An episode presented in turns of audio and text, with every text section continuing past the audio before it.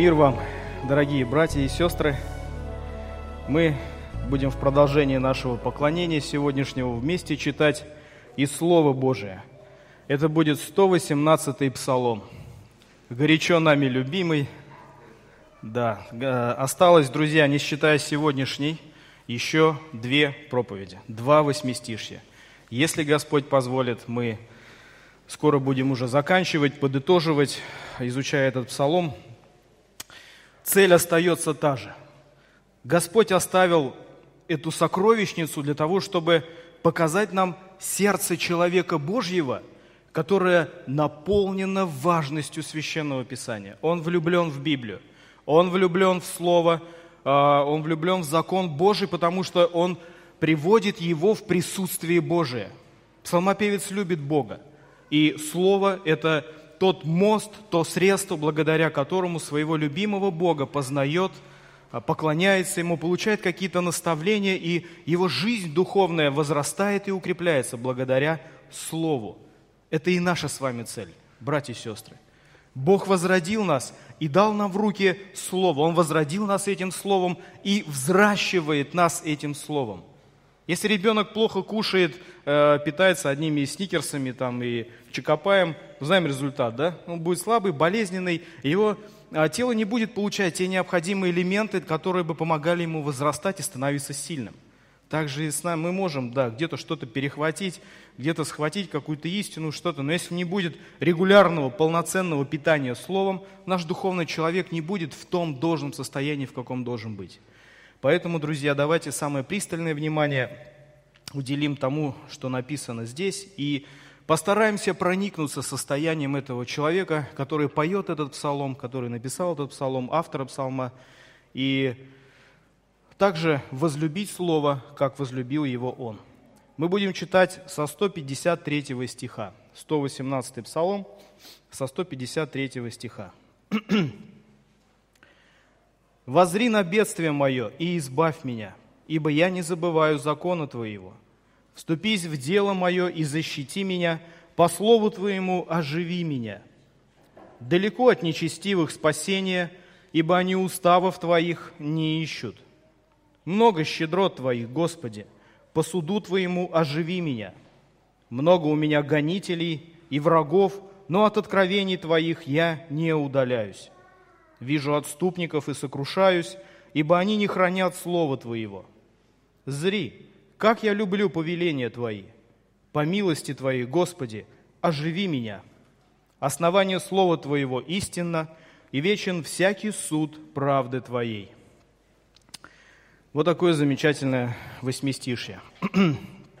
Если мы внимательно посмотрим, то оно, может быть, несколько отличается от предыдущих, которые мы с вами уже разбирали – отличается э, тем, что э, здесь у псалмопевца прослеживается одна мысль, которую он уже пытался донести до нас через другие э, стихи этого псалма. Псалмопевец в тяжелой ситуации, он в гонениях. Есть люди, которые его ненавидят, возможно, ненавидят за то, что он за его приверженность Слову Божию, за то, что он верен Богу и Его Слову, и живет свято. Возможно, есть какие-то другие причины, но факт фактом остается, что у него есть гонители. Причем гонители весьма могущественные, гонители, которых э, просто не отодвинешь в сторону, не забудешь про них. Это князья, это какие-то люди, которые обладают могуществом, властью определенной, и они досаждают псалмопевцу. Обратите внимание на такие слова, которые он здесь употребляет. Бедствие, тяжба, нечестивые, гонители, враги, отступники. Три раза он просит «оживи меня». Или э, эта фраза в переводе означает «сохрани мою жизнь». Псалмопевец просит сохранить его жизнь по слову, по суду, по милости. Три раза он взывает к Богу с этой просьбой «сохрани мою жизнь, оживи меня». И э, несложно догадаться, что во всем этом контексте э, псалмопевец показывает нам роль слова, роль слова Божия, которое укрепляет его, которое помогает ему преодолеть эти гонения, помогает ему э, оставаться в должном духовном состоянии, не отступая, не предавая Бога, э, но оставаясь верным Ему. И заметьте, друзья, когда мы будем говорить об истинах этого отрывка, э, все, что псалмопевец знает или узнает из Священного Писания, немедленно становится частью его жизни – это не, не, это не просто теория, которую вот он узнал, порадовался э, какое-то время, какие-то краткие мгновения и забыл об этом, продолжает жить своей жизнью. Нет. Все, что он узнает из закона, все, что Бог открывает ему через изучение Священного Писания, через опыт жизни, через какие-то обстоятельства, в которых он поступил по Слову, все это немедленно становится частью его жизни. Он этим живет, он практикует это. Он практикует это. Тоже пусть это будет для нас примером.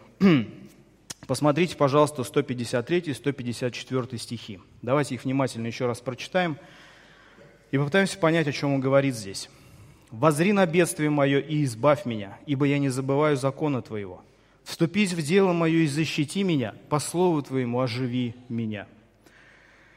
Мы видим, что, во-первых, бедствие. Есть бедствие, есть какое-то дело, в которое, которое нуждается в защите. Ему тяжело, и в этой скорбной ситуации он взывает к Богу.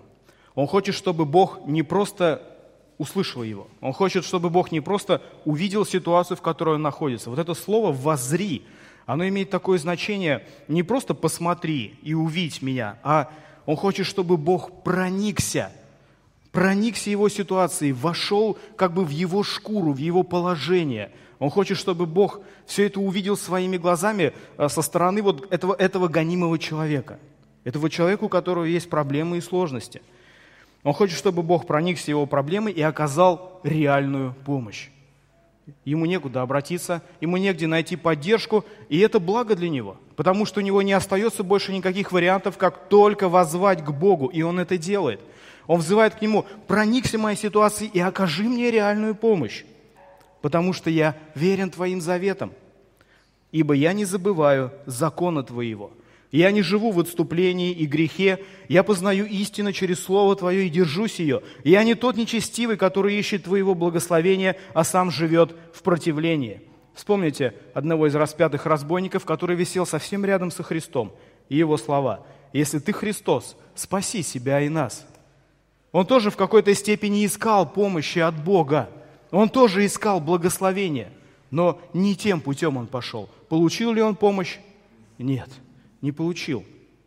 Оставаясь нечестивым и будучи на пороге близкой смерти, он взывал к Богу, но не получил помощи, потому что он оставался нечестивым. В его сердце не было доверия. Он не понимал, что рядом с ним висит Сын Божий. Он все, он, все равно в его сердце оставались сомнения. Если ты Сын Божий, сделай так, спаси нас. До конца оставался потребителем, так и не познав, кто висит рядом с ним – я не нечестивый, который ищет твоего благословения, а сам живет в противлении. Друзья, вот что я хочу попытаться донести. Верность Слову, жизнь в истине, в завете придает уверенность в Боге.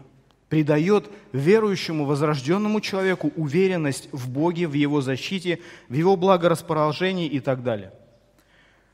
Понимаете, о чем я? Это дает нам дерзновение.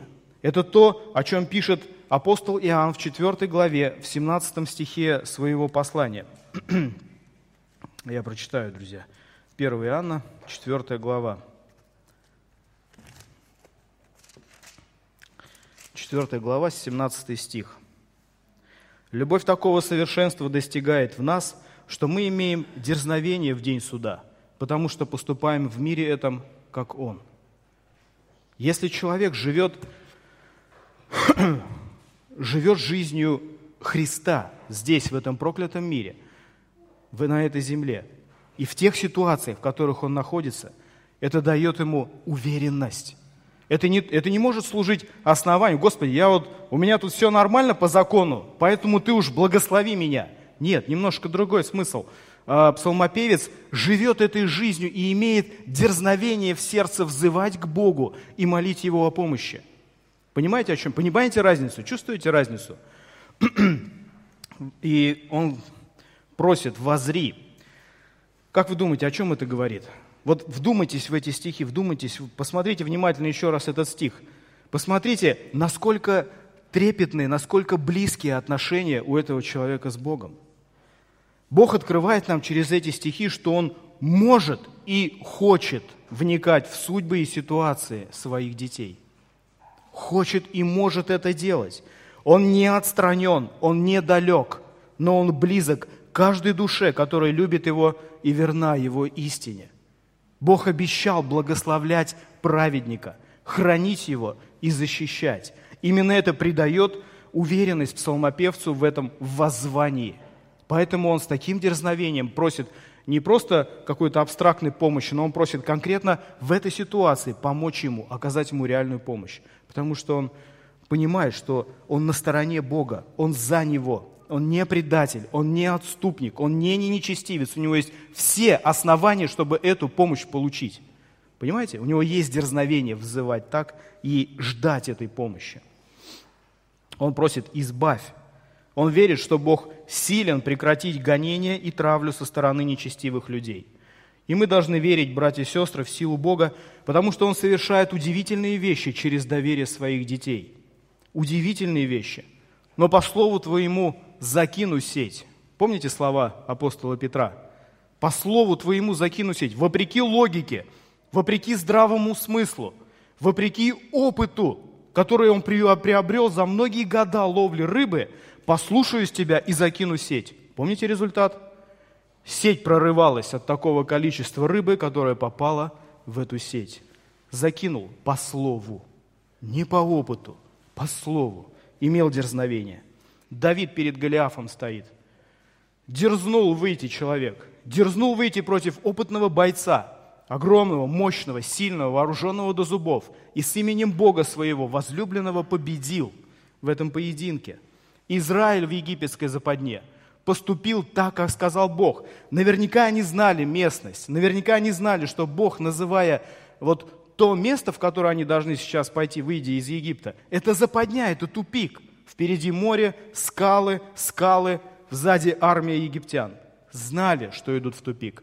Но Моисей доверился Богу и повел их. Мы все помним, чем это кончилось. Да? Помните, как расступилось море, как прошли евреи, как за, ними закрылось море вместе с колесницами египетскими. Имели дерзновение и поступили по слову. Бог совершает удивительные вещи через доверие детей своих.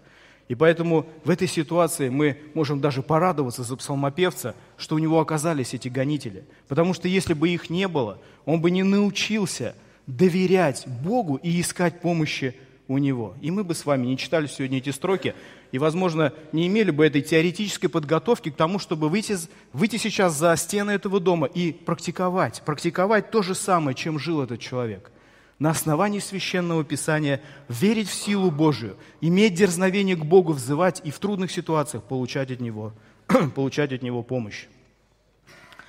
По слову Твоему оживи меня. Он просит, он видит в Слове, что Бог добр. Вот в Священном Писании он находит такого Бога, такой характер открывается ему, что Бог добр к своему народу, и у него появляется твердая уверенность, что Бог силен спасти и его в его ситуации – Слово Божие открывает нам удивительную истину о том, как милостив Бог к своим людям, каким надежным защитником Он выступает и как бережет народ свой. Братья и сестры, все это утверждает Его и нас с вами в вере в избавление Божие. Все это мы находим на страницах Священного Писания, поэтому оно обладает особой ценностью для нас. Оно укрепляет нашу веру в трудные моменты нашей жизни, в тяжелые моменты нашей жизни. Посмотрите следующий стих, 155. Он говорит очень интересную истину. «Далеко от нечестивых спасения, потому что они уставов твоих не ищут». Спасение ясно раскрывается только в Писании и нигде больше. Духовное спасение неразрывно связано с библейской истиной. Те, кто не озабочен истиной Писания, назван нечестивым человеком. Посмотрите – Совсем не обязательно быть мошенником или хулиганом, бандитом, отъявленным негодяем. Достаточно просто пренебрегать Библией, чтобы оказаться в разряде нечестивых. Это характеристика Бога. Это Бог дает такую характеристику.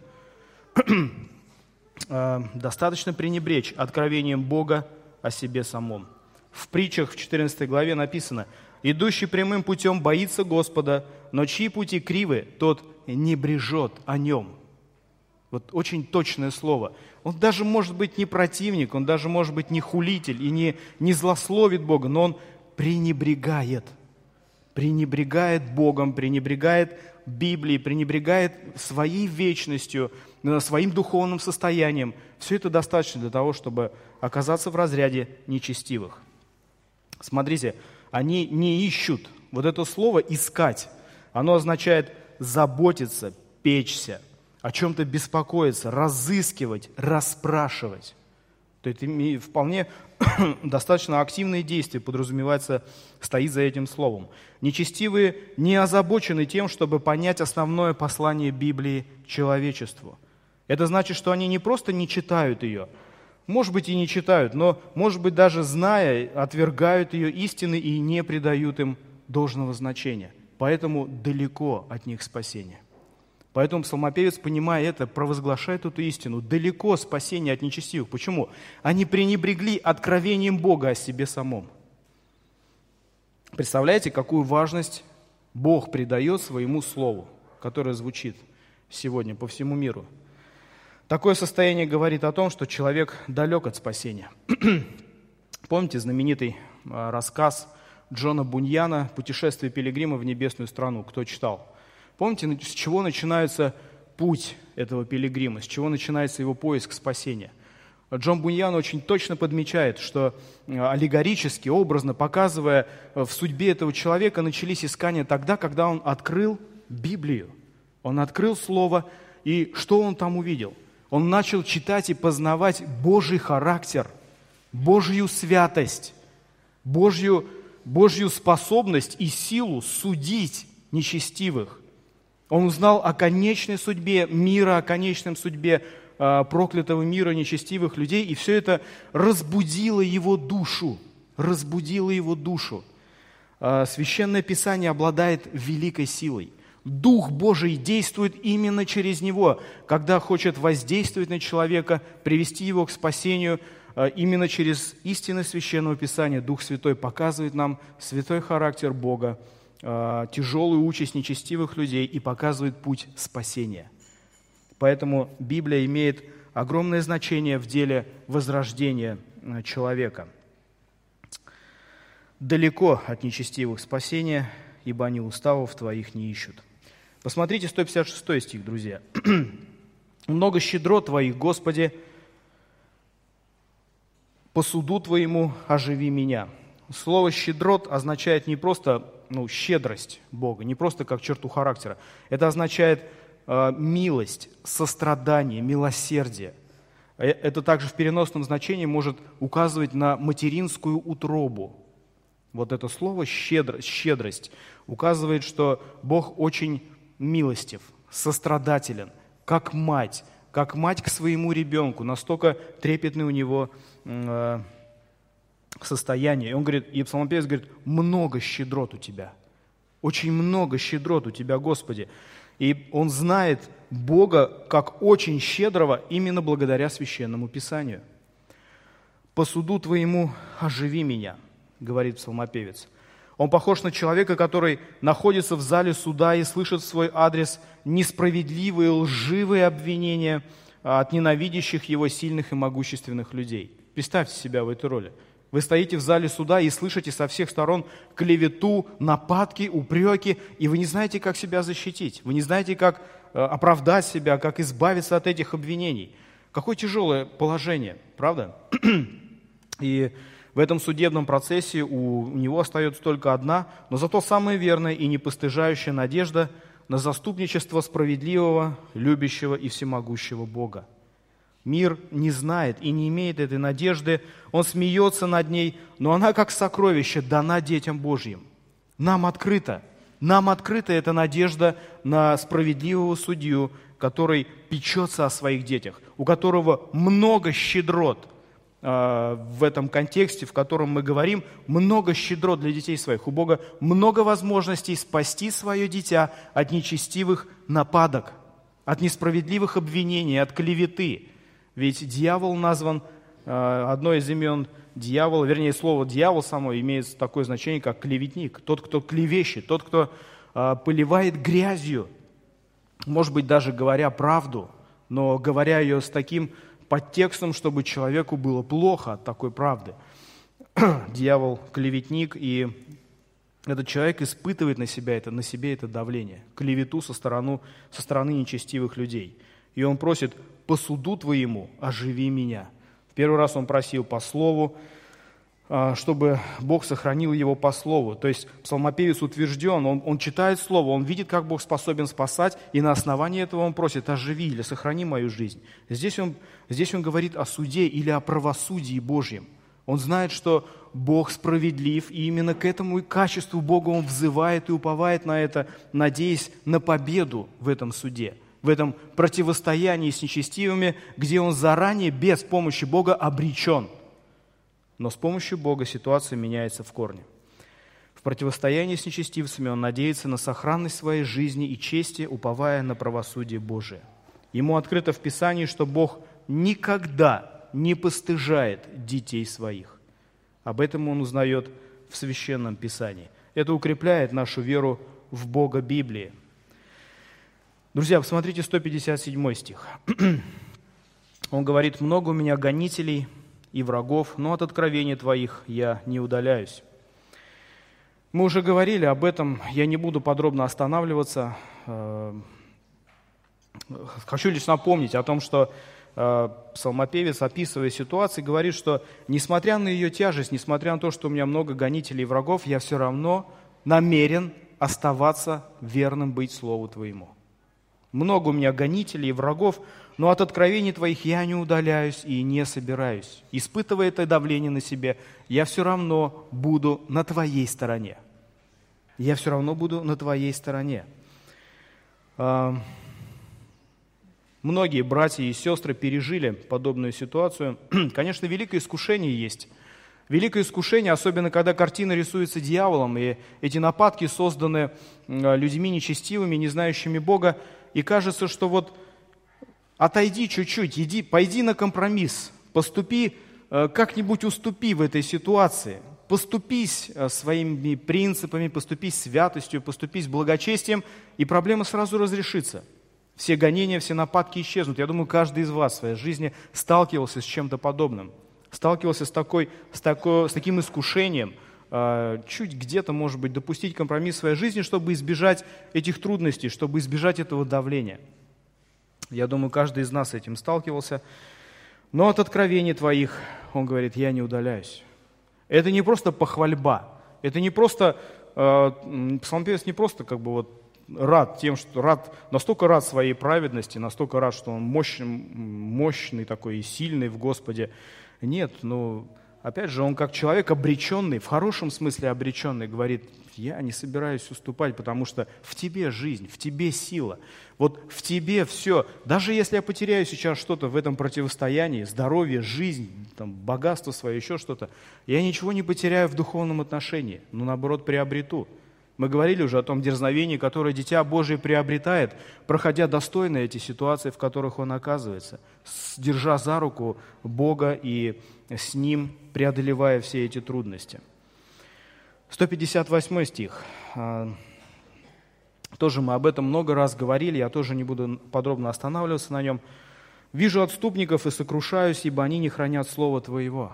Здесь он говорит о состоянии людей, которые пренебрегают словом отступники, то есть это люди, которые знают слово, которые знают требования Бога, его характер, но они отступили. Они не посчитали, может быть, это важным, не посчитали это нужным для себя, пренебрегли Богом и, и живут жизнью э, неверующих людей и их принципами, и их ценностями. «Вижу отступников и сокрушаюсь, ибо они не хранят Слово Твоего». Хочу лишь э, обратиться к книге Иезекииля, к 9 главе. Вот в связи с этим, читая этот стих, говоря об этом принципе, хочу прочитать из книги Иезекииля, 9 глава, 4 стих, даже с начала главы. «И возгласил в уши мои великим голосом, говоря, пусть приблизятся каратели города, каждый со своим губительным орудием в руке своей, и вот шесть человек идут от верхних ворот, обращенных к северу, и у каждого в руке губительное орудие его. И между ними один, одетый в льняную одежду, у которого при поясе его прибор песца. И пришли, и встали возле медного жертвенника. И слава Бога Израилева сошла с Херувима, на котором была, к порогу дома. И призвал он человека, одетого в льняную одежду, у которого при поясе прибор песца. И сказал ему Господь, «Пройди посреди города, посреди Иерусалима, и на челах людей, скорбящих, воздыхающих о всех мерзостях, совершающего среди него, сделай знак». А тем сказал вслух мой, «Идите за ним по городу и поражайте. Пусть не жалеет око ваше, и не щадите, старика, юношу и девицу, и младенца, и жен бейте до смерти, но не троньте ни одного человека, на котором знак, и начните от святилища моего». И начали они с тех старейшин, которые были перед домом. Страшная картина суда. Божьего возмездия, чаша терпения Божьего переполнена. Грехи народа его дошли до той степени, когда уже не осталось милости. Были отмечены, мы видим, некоторые люди, праведники, праведники, которые угождали Богу, живя в воле Его среди этого нечестивого и развращенного народа, среди этих людей. Они были отмечены. А все остальные, отступники, получили свою участь получили страшную участь от Бога. Вижу отступников и сокрушаюсь. А, люди, которые знают Бога, Его характер, которые близки в отношениях с Богом, которые знают Слово, они, зная характер Бога и видя положение нечестивых, конечно, всегда будут сокрушаться об их судьбе. Будут сокрушаться об их судьбе. Они не хранят Слово Твоего. Тоже колокольчик для нас.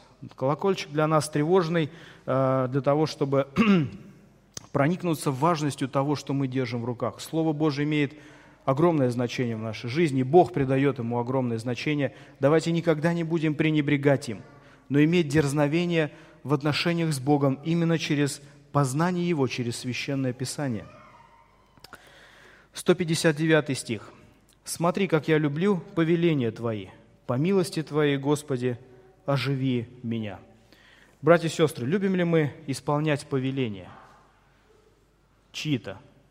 Чьи-то повеления? Вряд ли. Потому что у каждого из нас есть своя воля, ей не очень нравится оставлять свое главенство, не очень, не, не очень нравится повиноваться. Но если повеление исходит от того, кого мы любим и уважаем, то это в корне меняет все дело. И псалмопевец говорит, что повелениями твоими я вразумлен. И он говорит, я люблю повеления твои по милости Твоей, Господи, сохрани мою жизнь. Вот что еще хочется заметить на такое отношение. Посмотрите, хоть, говорит, я и люблю Твои повеления. Да, я, я в тесных отношениях с Тобой, я люблю Слово, я люблю Тебя. Я нахожу Тебя на страницах Писания, я трепещу, я восхищаюсь Тобой. Но все же, прося о сохранении своей жизни, основанием Он приводит милость. Он не считает себя достойным – Хоть он и такой э, пронизанный весь истиной, словом, он знает Божий характер, он просит его по милости твоей оживи меня. По милости. Он просит сохранить его жизнь, по милости, не считая себя достойным. Друзья, живя в милости, есть опасность привыкнуть к ней. Одна из ценностей Библии заключается в том, что она напоминает нам о ценности милости Бога, не лишаясь ее – мы находим на страницах Священного Писания вот все эти напоминания, предостережения. Именно здесь в Библии находим, и душа наша приходит в трепет, мы осознаем, осознаем, в какой милости мы с вами живем каждый день своей жизни. Что вот этот человек с прибором песца на наших челах поставил определенный знак, который указывает на нашу принадлежность к Божьему народу. Бог запечатлел нам Духом Святым, и это является самым важным доказательством того, что мы принадлежим Его, Ему, и мы, осознавая все это, понимая это, ценим Его милость. Ценим Его милость. «Я люблю повеления Твои, по милости Твоей, Господи, оживи меня». И последний стих этого восьмистишья, основание Слова Твоего истинно, и вечен всякий суд правды Твоей. В Писании нет ни капли неправды. В Священном Писании нет ни капли неправды. А откуда он это знает? Он что, проверял за Богом или как-то... Как, как, он, как он пришел к этому, друзья? Он этого не знает. Это его уверенность. Это его исповедание. Это то, что он провозглашает. Он, он будет уверен в Слове, даже если ему будут предлагать какие-то э, факты порочащие Бога, порочащие Библию, пытаясь, пытаясь разрушить его веру, он все равно будет уверен, уверен в этом. Он, может быть, не имеет оснований для этого. Да, Библия сама много говорит о себе, что это правда, что это откровение Бога о себе, о своей важности говорит. Но псалмопевец, провозглашая эти слова, это он выражает этим свое состояние – я буду уверен в Слове, несмотря ни на что. Это мой выбор, э, это мое отношение к Богу и Его Слову. Это Его уверенность и Его исповедание. Библия отражает святой и непогрешимый характер Бога. В послании к римлянам в 3 главе, в 4 стихе написано, что «Бог верен, а всякий человек лжив, как написано, ты праведен в словах твоих, в твоих и победишь в суде твоем». Вечен всякий суд правды твоей. Все определения Божьи абсолютно вечны, и они абсолютно правильны. Это последнее, что хочет сказать псалмопевец здесь, уповая на защиту от гонений нечестивых, все-таки находясь в этом зале суда, он понимает, что любой человеческий закон может быть опровергнут, обжалован. Любое постановление суда можно обжаловать в каком-то более вышестоящем суде. Но все, что говорит Бог, это все, э, всякое основание, всякое его Э, решение принято, всякий его, всякий его суд или приговор, они вечны, и они изначально правильны, потому что основаны на праведном характере Бога. На праведном характере Бога. Его приговоры, его суды не могут быть обжалованы. Именно это является источником радости и надежды для псалмопевца в этом противостоянии с нечестивыми. Друзья, будем и мы, так же, как он, уповать на Бога, которого мы, которого мы находим на страницах Священного Писания – Пусть а, Библия и ее истины пронизывают нашу жизнь и делают ее подобной жизни этого человека, который трепетал в присутствии Бога через Священное Писание, которое Духом Своим Бог оживляет для нас в наших сердцах и в нашем разуме. Аминь, братья и сестры. Давайте молиться.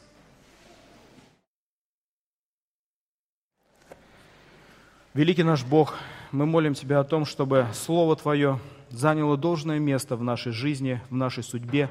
Помоги, пожалуйста, применять на практике и не оставлять в теории все то, что Ты открываешь нам с ее страниц. Мы молим Тебя, чтобы нам также знать Тебя, Твой характер, быть утвержденными в Твоей силе, в Твоей силе спасать и заботиться о своем народе, так же, как был утвержден этот человек – он жизнью своей и своими исповеданиями, которые он делал и о которых мы читали сегодня, показывает нам, насколько трепетно его отношение и насколько он хорошо и близко знал тебя, благодаря твоим законам, благодаря твоему слову, которое ты вложил в его руки. Сегодня это же слово в наших руках. И мы молим Тебя, чтобы сердца наши были пронизаны трепетом в присутствии Твоем, через Слово Твое и благодаря Духу Твоему, который оживляет его в наших сердцах. Благослови всех нас, распусти с миром во имя Иисуса Христа, молимся. Аминь.